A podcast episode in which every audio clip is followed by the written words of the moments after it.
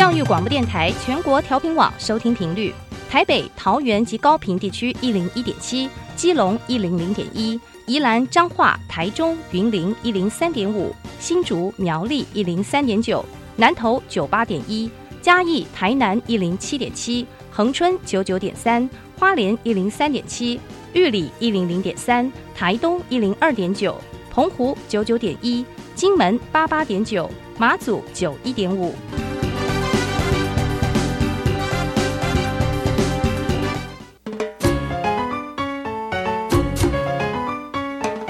生活处处有科学，人人都是科学人。哎，曾老师，我相信生活处处有科学，但是你说人人都是科学人，这就太夸张了吧？其实啊，只要有好的科学观点、思维训练和持之以恒的毅力，人人都可以成为科学人。Trust me, you can be a good scientist too. 我是曾志郎，我是燕子。科学可以很人文，可以很动人，可以很美丽又浪漫。每个月第一和第三个星期四上午十一点五分到十二点，教育电台邀您一同品味科学的万种风情。欢迎收听，人人都是科学人。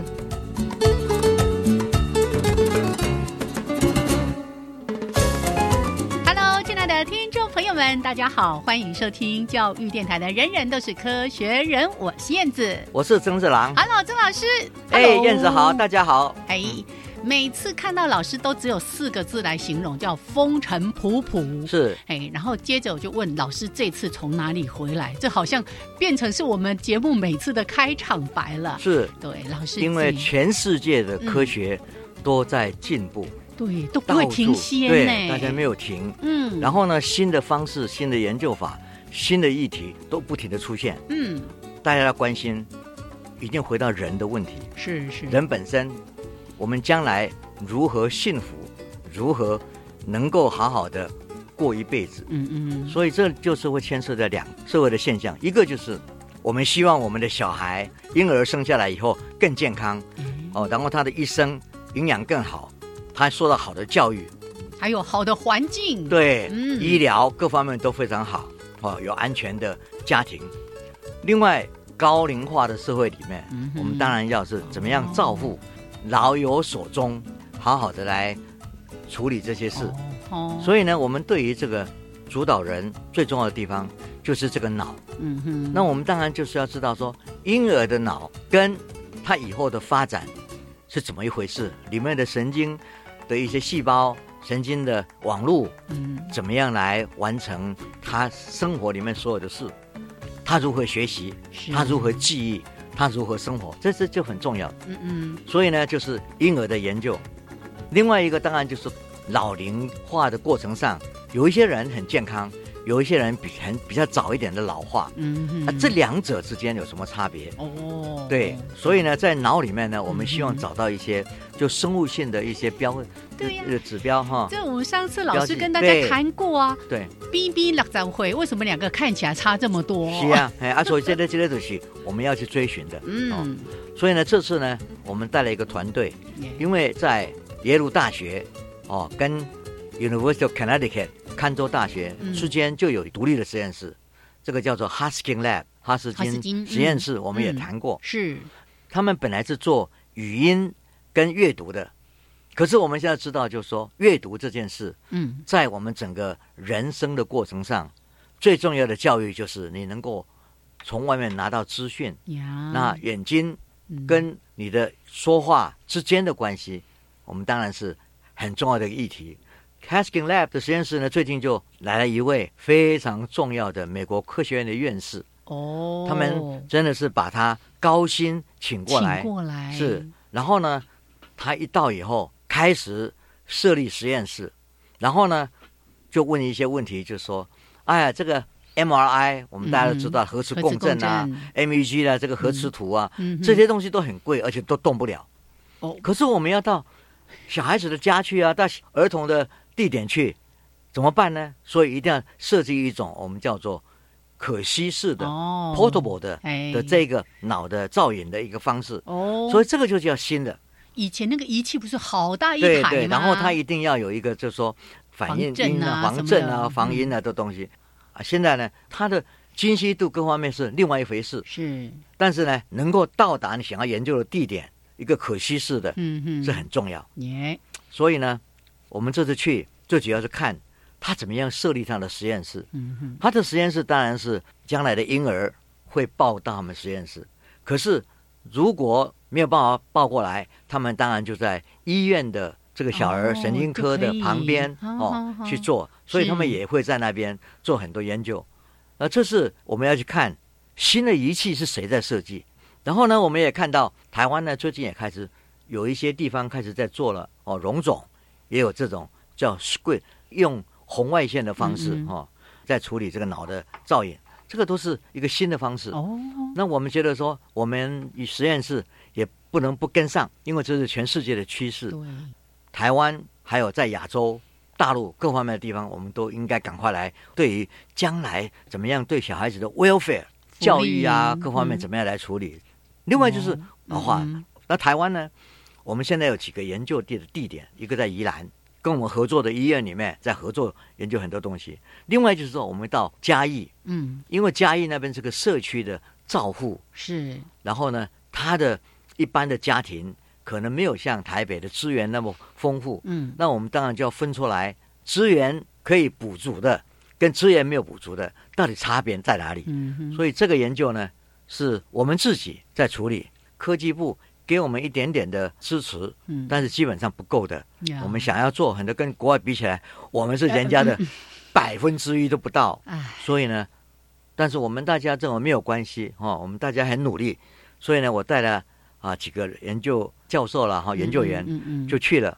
洪南洪老师呢，还有我们实验室的几位教授们，都非常热心的去看他们的仪器，还亲自做了怎么样被测量。嗯，我们会让他再回来，因为这是一个新的、非常重要的脑造影的方式。嗯嗯，所以呢，我觉得说我们的研究就是要跟着世界的最先进的实验室，大家一起来，我们不能输掉，我们不能够落后。所以呢，我们这一次去八号晚上去，十号晚上就回来，做九号、十号嗯两天，通通在实验室里面。分分秒秒都不浪费对，我们的经费从外面募款来的，嗯所以我们觉得说，我们应该好好来做这些东西。是，因为我们现在看到，就是说很多传统的科系所，他们被原来的包袱绑住，嗯看不到未来的发展。那我们呢？因为我常常在国外跑，嗯嗯，我是欧洲科学咨询委员会的委员，我是耶鲁他们这一次的董事会科学指导委员会，我也是澳洲他们那个研究咨询委员会，所以呢，几个国家的比对，大家都很积极，包括一些以前的新兴国家，战乱之后恢复的很快，真的，所以我就觉得说，我们不能落后，嗯哼，所以我们这次团队去，大家很认真的。那这个东西牵涉到将来我们怎么样跟 AI 嗯去比对，是是。脑怎么发展的，所谓人工智慧怎么发展，那这两个如何去互补？我觉得说我们可以做得很好，嗯，所以我现在急着要培养一些新的一啊。年轻人，然后他们进到这个领域来，是。来看怎么样发展。国家看不到，我们做研究者必须要看到，因为很多他们被很多包袱绑住，嗯。个人的很多想法可能是不了解世界的趋势。我们到现在为止，这个国家在认知神经科学方面，世界都已经认为它是显学显学的显学，嗯嗯，可是，在台湾好像还没有被还没有被认为嗯那么重要。所以呢，我们的研究团队在全世界跑来跑去，大家都知道我们研究的东西非常的先进，也很重要。可是我们回到台湾来，几乎是没有人知道。老师在很多很多年前就已经说过了，第三个千禧年，对不对？就是一个脑科学的世代嘛。对，可是，这个是很清楚的一个趋势。对所以呢，我们政府看不到没有关系，哎我们自己要做。到。所以老所以呢，我们现在就是跑一趟两天全天，然后就回来，回来以后呢，我们现在已经开始在布局，然后呢，我开始在向外募款嗯嗯哦嗯。来做这件事。我经常听老师在谈到说，在世界各国看到别的国家在科研方面所投注的精力，跟对于这种人才的吸纳哦，就是一种忧心忡忡的感觉。尤其老师刚才一直提到说，台湾不能落后。是那想象一个画面，就是哎，本来已经在我们前面的，他们人家跑得很快，然后在后面的现在已经急起直追了。对。如果我们在原地踏步，甚至我们往后退的话，那后续要追赶，那真的是是太辛苦了。，嗯。对这这这些东西都是我们感到忧心的，没所以我们要培养下一代，嗯。自己培养。是。呀。那然后我也常常跟很多我们企业界的人嗯嗯讲，现在在 AI 新生的时候，大家都看到是。AI 将来会有突破，一定跟嗯。人脑的发展有关。耶，哎对，对。没错。所以这个地方呢，就是我们说嗯为什么大陆他们在发展人脑跟电脑计划，他们已经看到这个未来，可是我们台湾呢还没有。其实 AI 的发展也有很多是要奠基于我们对对于人脑的理解，哦，更多更多的研究要去解密的是一个。互相互补，而且可以促进 AI 的进步的一个很重要的东西。是，那老师刚才也在提到说，全世界在有关于人脑的这个研究上面，诶，一个针对婴儿、婴幼儿的部分，我们说现在少子化，每一个孩子都不能少哈，所以我们对他们的未来的学习很看重。另外一个，老师刚才提到说高龄化社会，老师我们现在已经不能说高龄化社会，我们三月底内政部已经说我们正式迈入。高龄社会是没错，对，所以对于老人的一些相关研究，甚至我们说一些相关脑部疾病的对，疾我们现在都是从外外围、从表面在看事，嗯，嗯我们没有真正从他的脑部发展，因为所有的行为都跟脑部有关。嗯哼，所以呢，他怎么样维护，他怎么样保持，他怎么样在另辟新的路子，这个都是可能的。好，我们给老师加油，也给我们全台湾所有的研究者，团队对来来加油，一起哎加油！好，来，这是一开始呢，老师因为刚从耶鲁大学这边回来，那看到世界各国这么样积极的在脑科学方面的一些进展跟研究，当然，我们也希望说，透过这样的一些提醒跟分享，我们大家注意到我们不足的地方了。，所以我们应该会在师大嗯，设立第一个婴幼儿的脑科学实验室。哦，是那这个呢我们希望学校投入资源，我们更需要企业界帮忙我们建立这个实验要。来挹注，对不对？要我们不能输给全世界任何一个地方。真的真的，加油加油！加油加油！那待会儿呢，我们先来欣赏一小段音乐之后，曾老师我们一起跟大家来报告科学新闻。那今天呢，在我们的科学人观点主题时间，哎，老师要跟大家谈的，其实也是我们在这个节目当中关注了很多次关于。科学研究诚信的一些相关的主题，对对对对我们待会儿再来跟大家分享。好，先来听一段音乐之后，来跟大家提供科学新闻。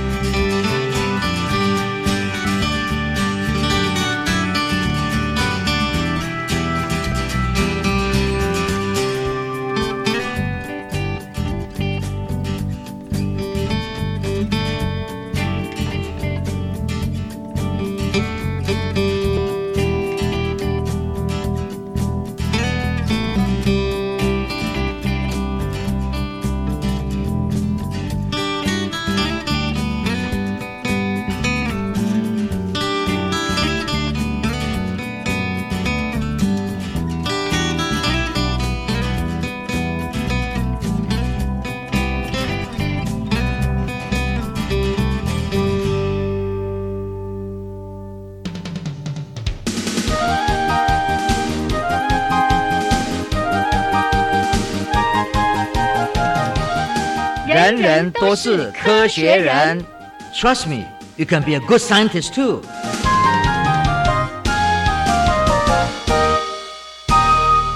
人人都是科学人，处处可学新知识。欢迎朋友们继续加入教育电台。人人都是科学人，我是燕子。我是曾志郎。好，刚才呢，我们其实也是希望摇旗呐喊，提醒期待大家一起来关注脑科学的研究跟相关的进展。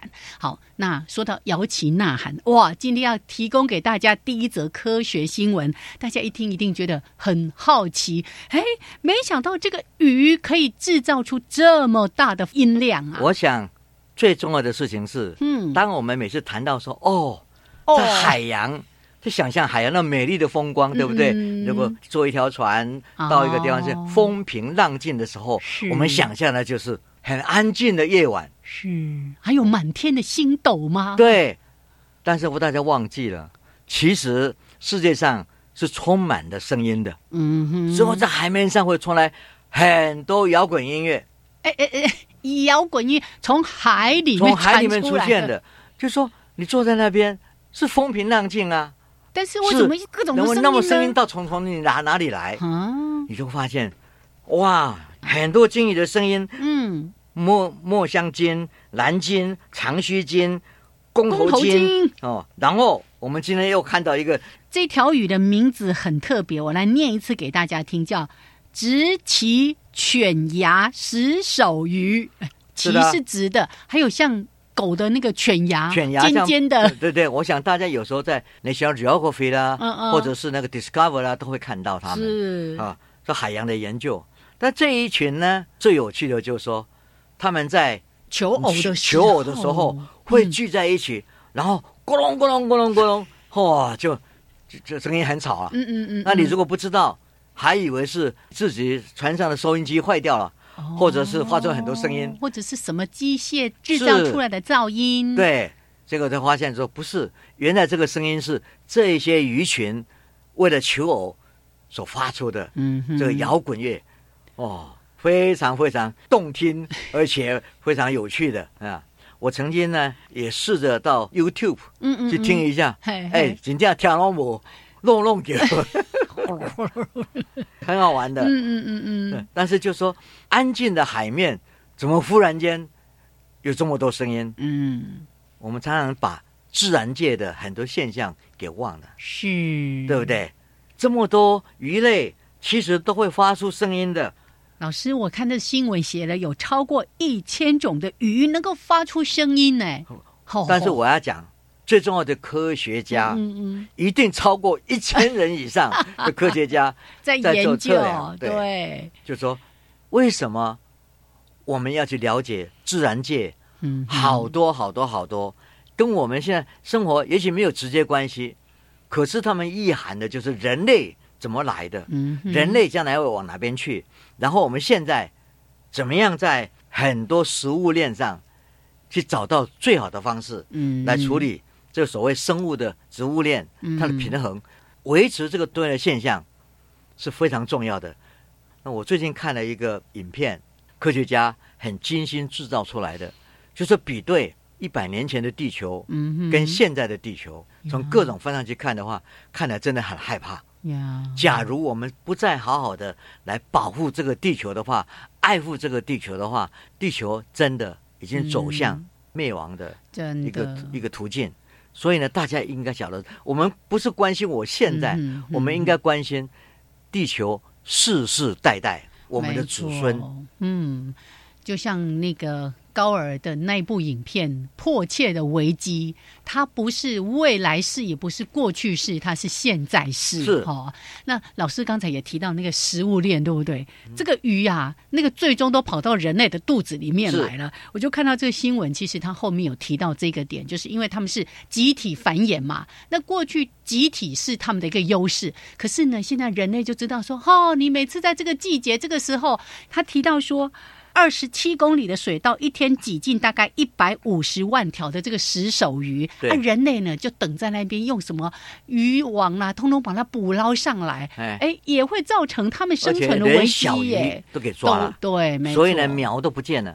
所以呢，也因为人类的科技的进步，危害到整个海洋的平衡。嗯哼哼，从这个摇滚石手鱼，一个也是燕子第一次听到的直起犬牙石手鱼，哇，竟然可以制造一百七十七分贝哦！那我们也看到科学家怎么样做研究，那怎么样来提醒我们对于生态的一些未来。好，来还有一点点时间，一定也要跟大家稍微的说一下世界各国的科技进展。所以我们从美国开始吧。嗯嗯，美国去年八月有个飓风嘛，对不哎，对？哈维对不对，对？哈维这个现在就是发现它到底有多少水，嗯哼，一百二十九兆公升的雨水。好好，哇，你想想看，这个地球变迁，因为这样的这个飓风带来的雨雨水，嗯，使得五千个座的鱼生那个奥奥运的游泳池都会在这个填满，对填满。哎一次的那对个一次的在下这么下一个一个一个飓风嗯带来的雨水。呀，我们看到美国，它大家很重视这个气候变迁。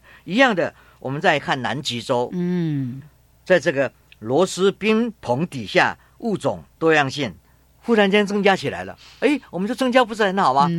但是它就是破坏平衡。呀，为什么增加？因为冰雹了，哎太阳可以射射进来了，哦光线可以下去了，里面的东西就会哦，越来越丰盛。藻类越来越多，，对，然后就吃嗯来越多。啊，这个呢也是另外一种，你要去了解。以前我们认为说越来越少，越来越少，嗯现在越来越多，另外的到底有什么好处？到底有嗯什么好处？有坏处？是不是又是一个食物的很好的我们一个海洋里面的食物的来源？嗯这个也是重要的一个一个信息，对不对？那我们再看看苏格兰，他们在这个天空岛，哎，在熔岩底下 找到一种不曾看到的矿物，对，不是地球的，对，所以嗯就知道说它不在地球，那一定是外星哦，曾经陨石撞击撞进来的，耶。是，，所以这个东西就是说，哎，这个地球的历史，嗯，我们也是从这些可以看到。探究，对，我们再来看中国，他们在云南省的山洞里面看到一一群，哎呀，这个蝙蝠。啊，这个蝙蝠呢，有一个重要就是它是有个冠状病病毒，对身上嗯带这个，所以呢，研究员现在就说研究他们，然后才知道说，哎，这个疫苗怎么样来对付这些东西。哦是，所以研究者就必须要能够知道它的将来性，我们研究的方向往哪边走、嗯哦，有对人类有什么样的益处，应该赶快就找到啊。那我们看到缅甸有个私人私人收藏的一块琥珀。琥珀，中嘿，发现了一只九千九百万年前附着在恐龙羽毛。之上的一个狮子。哇，你想想看，啊哈，这个就表示说，哎，那当年的恐龙也会被这个会受这狮子给寄生了。来来是也让我们想到侏罗纪公园，真的，侏罗纪公园那块琥珀里面是一只蚊子，是 这现在我们看到是狮子子，对呀。嗯嗯，最后一个，我们今天要讲的纽西兰，他们挖到了一个灭绝的大型企鹅的骨骸，命名叫做比氏巨鸟企鹅。哦，这种鸟类呢，生存到现在是六千万到五千万年前，嗯身长一点八公尺，体重超过九十公斤，哇。那么大的一只企鹅。哎，就像一个那个高壮的男性的体格耶。那我们当然就觉得说，哎，以前没有看过，嗯嗯那现在有这个东西，那怎么样？像现在企鹅会变成这么小，这个中间就有很多、哦很多研究值得去去探讨了。啊、哦。吼，所以人类呢，到底跟这个地球如何互动，嗯哼，跟大气的变迁如何互动？我们看看这些研究，各国的研究都要告诉我们，保护地球、了解地球、嗯爱地球是人人的责任。是，像老师刚才在提到说，哎，以前这一只叫做比氏巨鸟企鹅。一点八公尺，然后可以重达九十公斤。当然，这是科学家依据它的那个骨骸去做的推估哦。那你也提到说，哎，它为什么现在变小？像现在最大的国王企鹅也也应该就差不多一公尺多吧？哈啊，没错。那以前我就记得有一次在中正纪念堂有办过恐龙的一个展览，他其实也在提到说生物演化，有一批就哎越长越大，越长越大，有一批就越长越小，越长越对，小。没错。你看，这科学家就要帮我们去找出为什么有的选择往这个方向，有的选择往那个方向。跟食物链一定有关是哦。然后我们看看食物链，嗯它能够吃多少，群体的数量有多少，嗯然后这个就等于说你能够维，护，嗯，你群体生活的食物链，对，嗯很重要。然后会决定你到底变大还是是变变小？小是，OK，嗯好来，这是在节目的一开始呢，先提供两则科学新闻给朋友们来参考。那待会儿呢，一小段音乐，还有两分钟的插播广告之后回来，加入我们科学人观点的主题时间。是的。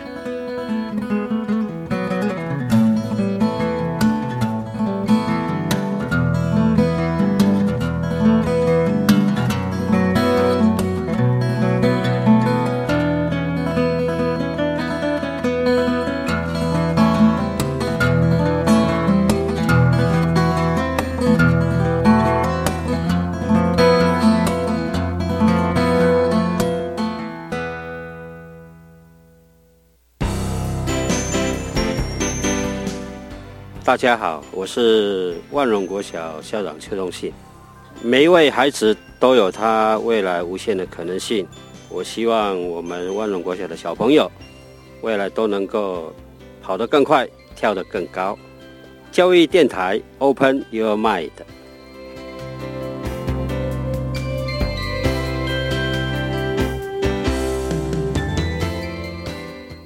大家好，我是行政院长赖清德。一九六六长照服务专线已经启用。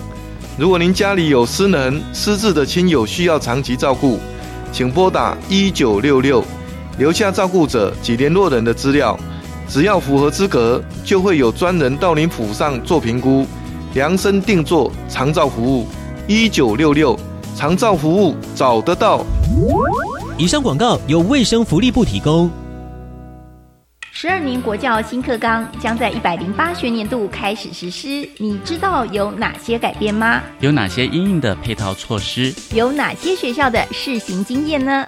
为了满足大众对新课纲知的需要，教育部课程协作中心每个月十号发行电子报，传递新课纲相关资讯。掌握新课纲最新讯息，快上网搜寻教育部课程协作电子报。以上广告由教育部提供。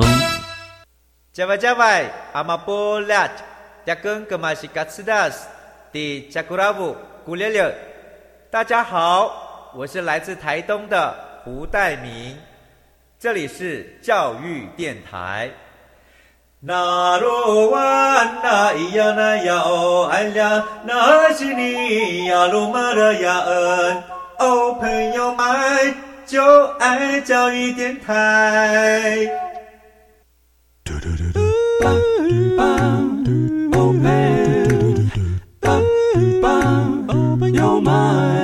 open your mind，就爱教育电台。嘟嘟嘟嘟，Super Duper。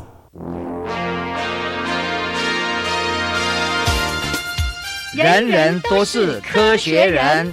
Trust me, you can be a good scientist too.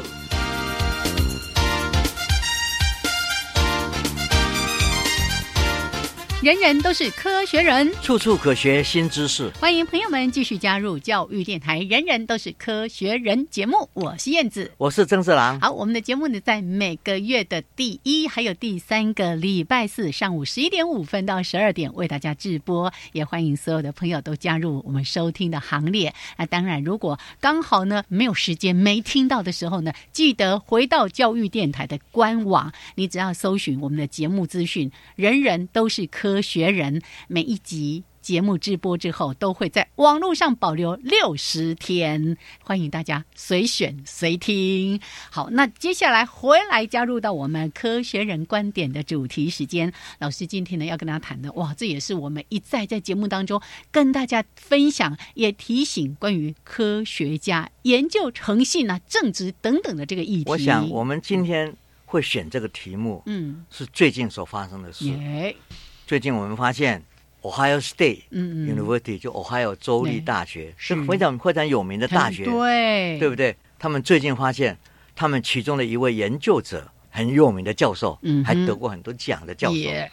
发现他的研究资料是有很多被篡改，嗯。很多不正当的啊。研究手段来发表这些文章，就为了他的研究某一个目的要达成，要符合他的理论，是符合他的新想法。没错。然后呢，？但是最主要说，他这些研究是跟制药有关。嗯哼，哦，是对呀、哎，这老师上次有跟大家稍微提到了，，对，这一位研究者呢，后来也回到台湾来。嗯，一回到台湾来之后，因为他在国外做了这么多有名的事，那台湾正在发展生物医学这一方面，然后生药的发展对台湾是很重要的，所以呢，很不幸的，我们呢找到他，啊，他呢一回来之后，也是很积极做很多事啊，可是我们从来不知道嗯哼，他在国外的研究里面有这么多问题，那么我们就发现，在 Ohio State University 呢，他们有一个研究伦理委员会，我刚好是认识这位主席，这个 Susan 哈、那这一位女士呢，她本来是在美国公共卫生服务处很非常重要的一个 Research Integrity 的 Office，就是说研究诚信的办公室，大家对他的能力很欣赏。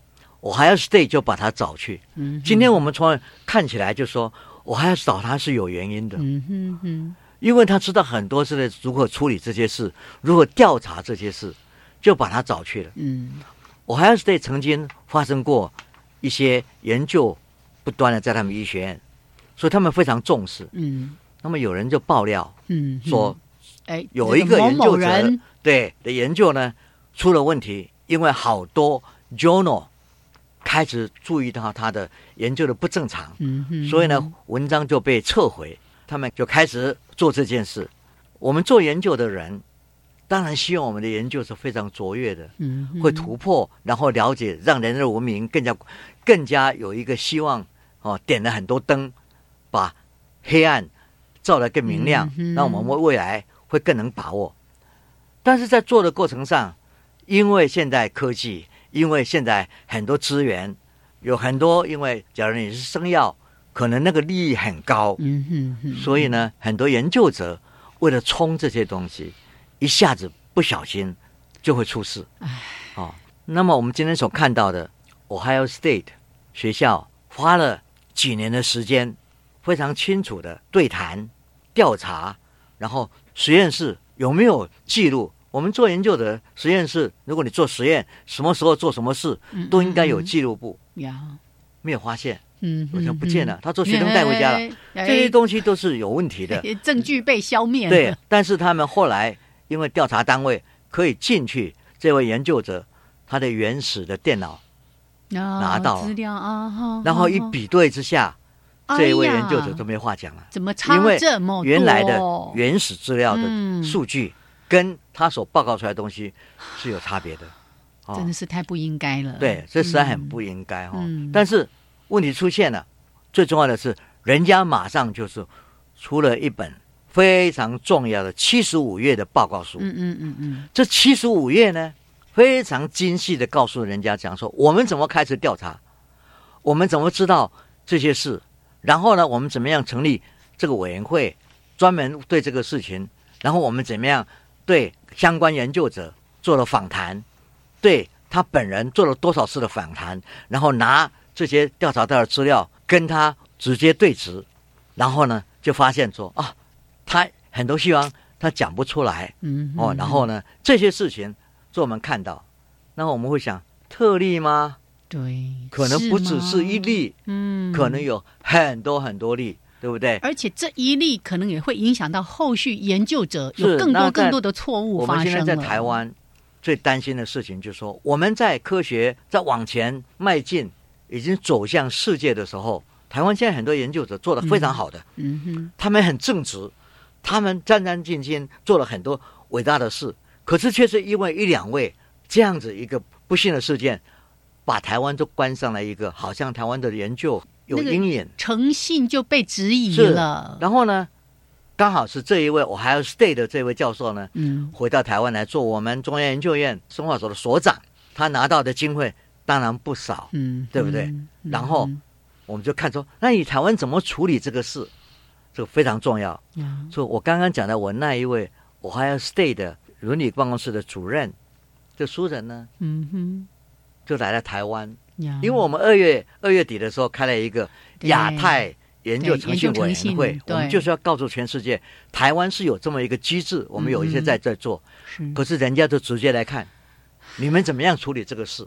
因为他在那边学校发生的这一位呢，现在在你们台湾，嗯哼。那当然是说中央研究院他是所长，后来知道说有人在调查之后，他主动就辞掉了所长。嗯哼，然后后来他又因为这一次正式公布，三月的时候嗯。公布了这个七十五页的报告，一公布之后，他当然 Ohio State 的工作没了，哦，他本来可能还有留任啊、留职停薪啊之类的是。都没有了。另外最重要的是在台湾，他也辞职了，然后他呢团队又在嗯教育部有申请一个研究计划，嗯嗯，那我们就说怎么来处理这个事？呀呀因为他本来这么风光。嗯，本来这么好啊，大家当然对他信任，我们没有没有理由不信任他。是可是当在美国的 Ohio State 出现了这个事情以后，他回来，你怎么样去面对这件事？哦，我们就说，那中央研究院当然有他的伦理委员会，而他们最近呢，非常认真的在处理这些事。我觉得台湾，我们这次在亚太开会的时候，看到中央研究院非常认真的学习，呀，然后他们做这些事，我都非常重要。嗯，那么这件事，他们现在在处理的过程上，也可以看到说，台湾有时候呢，这些事情他这个人呢，都是以前发生的，嗯嗯跟我嗯们无关，好像无关。我觉得说不对的，对，这个要继续看，因为他在台湾也拿了不少经费对。哦，他做了很多研究，我们应该好好去看。希望没有什么其他的事情，只是在 Ohio State 的事事情，嗯但是希望这边都是很正正常常的，因为我们没有那么大的压力。嗯哼哼，但是呢，有时候呢，我们觉得说一定要建立一个程序，建立程序还要建立一个要有调查权，嗯也就是说，我们要立法，要跟我们的检调单位能够合作。合作，对嗯。学校没有这个，或者研究机构没有调查权，可是你可以跟立法跟一些调查单位能够合作，然后呢，必须要发现以后要有惩罚的机制的机制，嗯。哦，所以不能够要惩罚，可是没有牙齿啦。嗯然后呢，嗯我们还有一些我们在讲说这种事情危害人类的整个思维、文明的研究，还有尤其像生药是非常危险的，是。这跟生命有关的，一定要零容忍。嗯。那时候人家问我的时候，我讲了零容忍，结果呢，既然有研究者说他这个零零容忍是做不到的，你现在做不做得到是一回事，可是你对他理想要做到这个一点，嗯，是一定要喊出来的。没错，那个目标是这样目标是这样，对，不能够一个当做我们现在非常重要科技的领导者，居然讲出说没有人做得到零零容忍，你行为做不到，可是我们的理想一定要到那边，是，而且这个呢，零容忍是给大家所有的人一个警告。哦嗯嗯嗯，然后我们现在还看到台湾很严重的，很多在处理这个事情的时候呢，还把研究这个作者分成重要作者、不重要作者。然后难道说你参加一个研究不重要作者出了事就没有没有没事吗？关系吗？没关系，这个就是我们这次在亚太会议的时候看到台湾这样做法，觉得不但可笑而且可悲。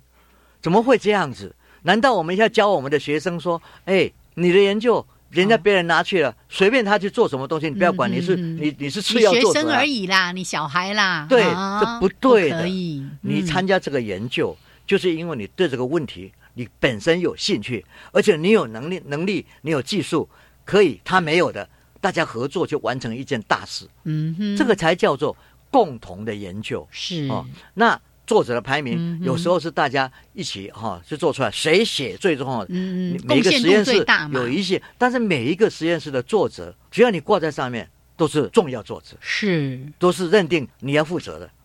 哦，当然这篇文章如果是发表在一个重要的期刊上，嗯你就会讲哇，你看我们有多少，你是拿 credit 的，嗯，可是当初的事，你就说跟我无关，哦，这个是不对的。我只是挂名而已，对，这没有这回事，没有这没有回事。嗯研究者就是要参加研究，嗯彻底的嗯研究，是知道这个文章的来龙去脉，这个才是你该负的责任。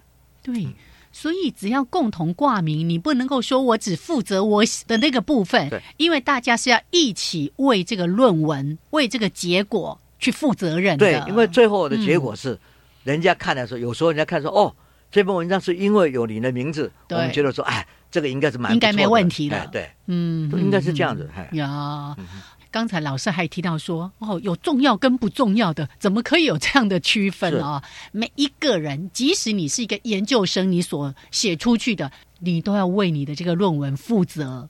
那所以刚才老师也提到说，哎呀，我们在面对我们自己科学家或者是研究机构的这个研究诚信的问题，可能某一些心态我们还得要去调整。因为我们嗯通常没有办法去参与这样的讨论。嗯哼哦，因为他们有一段一一群人自己去做程，然后他们也不了解全世界的发展。像我是在这个委员会里面，是世界的委员会里面，嗯嗯，所以有时候看到台湾他们在跟我问我的时候，我也很难回答。是哦，啊，对我们等一下，我等一下再好好来谈好这个来龙去脉。没错，没错，那个道德不能有瑕疵，对的不对？哈，好，来，那这个段落呢，我们先聊到这边，稍微的休息一下，一样的来欣赏一段音乐之后，回来继续来跟大家讨论这个话题。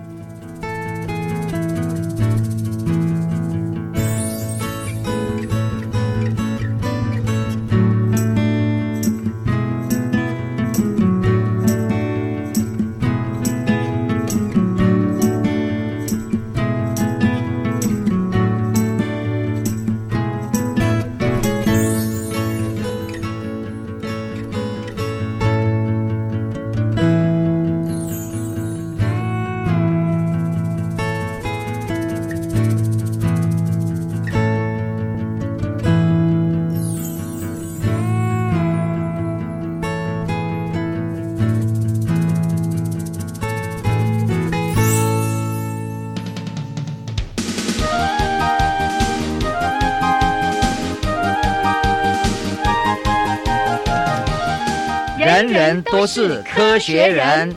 Trust me, you can be a good scientist too.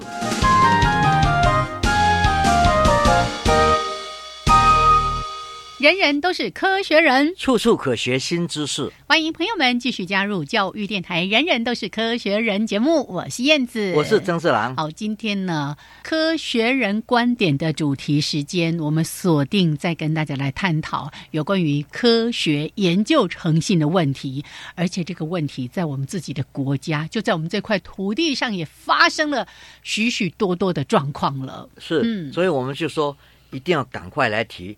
我们追求卓越 （excellent），嗯嗯。但是我们一定要有一个 soul，一个灵魂的平安。嗯哦，这是非常重要的一件事情，就不能够急功近利，为了什么？不择手段，对不对？对，这不不对的。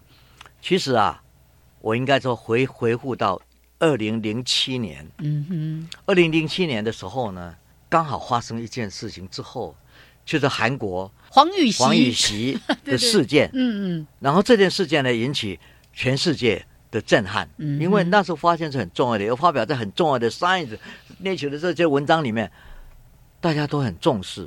这个发生这个事情以后，科学界呢主要的研究单位嗯，就开始在讨论，哦，当年是个很大的震撼是嘞啊，这个震嗯撼就引起了很多余波嘛。那我们就看到当时就有几个研究的主要单位，嗯。比如说欧洲科学基金会、美国卫生部诚信跟政治研究办公室、国际科学联合会、北大西洋工业组织，大家都共同发起的，与欧洲分子生物学组织出版伦理委员会、葡萄牙科技跟高等教育部、葡萄牙科学基金会和英国诚信跟政治研究办公室一起协办。你看这么多单位。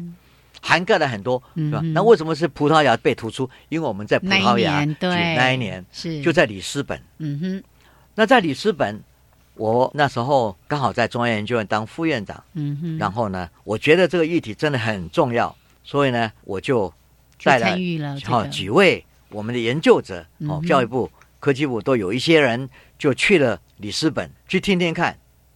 我们要想，里斯本是一个非常奇特的地方。嗯哼大家都知道，哥伦布哦，那个船出去的时候，嗯哼其实是从里斯本出去的。那个里斯本是一个发现新大陆的一个起航的地方。是是所以在那个发现的世代，你想想看，造船技术进步啦，哦机械的能量、哦，革新啊是天文地理知识也都很增进啦、还有科学文明得以在人们心中已经觉得说，哦，科学真的是给我们带来一个新的希很望。不一样的世界，生根了。嗯，嗯，所以这个时候呢，政府某些政府愿意花钱，让你去探索新世界，嗯哼所以科学就要以非常严谨的程序来走上一个阳光大道。嗯哼五百年来，我们看到科学的研究由近到远，由大到很小，哦，由物质到生命，由外太空到我们内在的宇宙，都在做非常重要的发现。嗯当然，离我们了解还很远，还很远，嗯。可是都是一点一滴的，在为人类的文明点起了一盏一盏的一盏灯，这个科学的的亮光。嗯嗯，所以这些都很重要，而且我们也知道说，科学真的有成果，只要你看到科学发达的地方，它人民的寿命是。是延长的。没错没错，所以呢，嗯科学对人类的福祉是有贡献的，所以我们就觉得说科学这么重要。可是我们慢慢的发现，因为社会呢速度很快，嗯，然后呢获利的方式不太一样，那国家呢跟国家之间竞争啊。哎啊，竞，争要嗯，再往前呢，它的里面的工商业那种排名，嗯那种嗯 all or none，我要么就拿到第一，哦，全部，然后要不全拿，要不就。对，所以这种东西就是让大家要跑到最前，很快要迎头赶上，就这个产生了很多问题。所以里斯本这次会议这么多刚刚我讲的单位、一起在关心的时候，你就知道这个问题有多严重。是那黄以琦只不过是让人家看到了，一个突出的案例而已。后来就是日本的那一位在理研的那位研究者，嗯嗯嗯后来他的老师、老师他的指导者也也自杀，为了这个事情，这些事情让我们全世界都感到，我们必须要做一些事情来重新教育，在这样一个社会太急速、功利嗯往前的时候，我们应该赶快来做事。所以呢，就成立了这个这个会议，嗯这个叫做 World Conference on Research Integrity，就是世界研究诚信的一个委员会。会那我现在是其中的一员，嗯这个委员会呢，明年会在香港开会，我这其中的执行委员。那我们要讨论很多很多各地所发生的事情。可是当年第一次开会在里斯本的时候，嗯嗯三百人多位科学家从世界各地的大学研究单位过来，还有出版社。那大家都知道，就是说这个事情可能就是冰山的一角，一角对嗯所以大家呢一起来说，我们要怎么来培养下一代的科学家，他们会重视到这个问题。以前我们是不会特别去重视这个，嗯因为科学就是建立在本身的互信上嘛。对哦，应该是大家都可以被信任的。可是因为现在冲击这么高，有一些地点，有一些国家，他们为了争排名，他们为了要争取资源，就发现他们的做法不太好。嗯哦，比如说你发表一篇文章，我就给你多少多少钱，这些事情。啊用利诱的方式，对，很多东西就是这样子。然后这个当然就出现了问题。嗯，所以嗯那一次第一个会议代理斯本，三百个科学家大家一起讨论，然后讨论说从上而下我们怎么样做教育，从下而上嗯我们怎么样做教育，哦这些东西都是大家互通。那那时候我也发表一篇在讨论的时候，我说从上而下，从下而上，还要有一个就是说互动嗯哼哦，不是说哪一个哦用哪一个呃途径，而是是互动。那这个互动呢，才能够好好的。这最重要的是，实验室的领导者要经常能够跟实验室的其他同仁不停的讨论。然后我还提出来，实验室跟实验室室之间，你合合作的伙伴，跨校、跨国，跨国都应该常常有研究者的交换。嗯啊，这个研究者的交换就会知道说，哦，这个国家重视这个，这个国家重视这个，大家这个互信的在重新建立。所以这些呢，就变得很重要。我们这第一次在里斯本里斯本，三年之后在新加坡，然后再来就到加拿大蒙特利，然后再来就到巴西，因为南美洲，然后再过来又回到欧洲，欧洲就是因为欧洲那时候研究的单位越来越多，因为欧洲在复苏嘛，嗯哼那大家说，哎呀，再回到欧洲，所以就到阿姆斯特丹。阿姆斯特丹之后，本来台湾也要去争取，但是没有争取到。后来是由香港跟嗯澳洲共同他们合作争取，所以呢，澳洲呢就加入香港，嗯哼所以嗯明年七月在香港举办。是所以这个我要告诉各位，去年在阿姆斯特丹的时候，你知道有多少人吗？我记得有千人，对不对？差不多一千人。嗯。嗯，三百人。到一千人。人，表示说，全世界各国的科学大学研究者都开始知道怎么样来面对这个问题，嗯，大家要来互相讨论。所以呢，今天我特别要讨提这个，是因为我们台湾刚好发现了这几件很不幸的事，是，然后我们要提醒很多不正常的观念，比如说他们讲讲说，哎，我们研究者出出了事，怎么会叫研究研究生去上课？就是我刚刚讲的，从下而上，从上而下都要的。嗯研究者本身也要上课，嗯也要自己去知道。是，研究生更是我们要培养的，因为他这一代的人，将来他会变成研究者。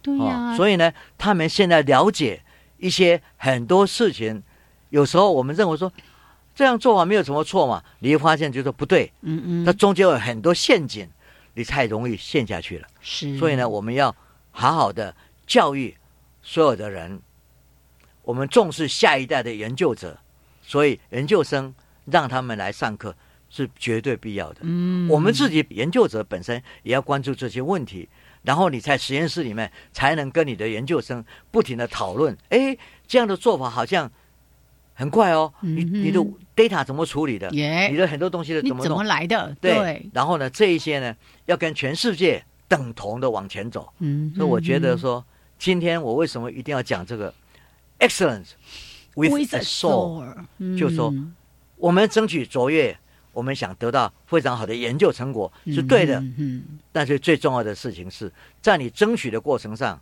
你不要丢掉呢你灵魂的安宁，真的，对那个 peaceful 嗯，peaceful 的 soul 呀，我们要的是智慧，而不是小聪明，对不对？哈，没。错，哎对，就像老师刚才在提到说，全世界的这种科学研究的诚信与正直啊等等的，我们要做的不是只是去揭露过去的一些不端哈，或者是预防这些不端的行为，而是更重要的整个文化品德的形塑。所以老师刚才在提到，重要的，对，我们也要保护嗯，那一些做的很好的人，哎，真的，他们有时候无端端的被人乱讲。是啊，词这一些爆料者的啊，有时候没有嗯。受，因为他本身没有有受过训练，是，他也会乱报。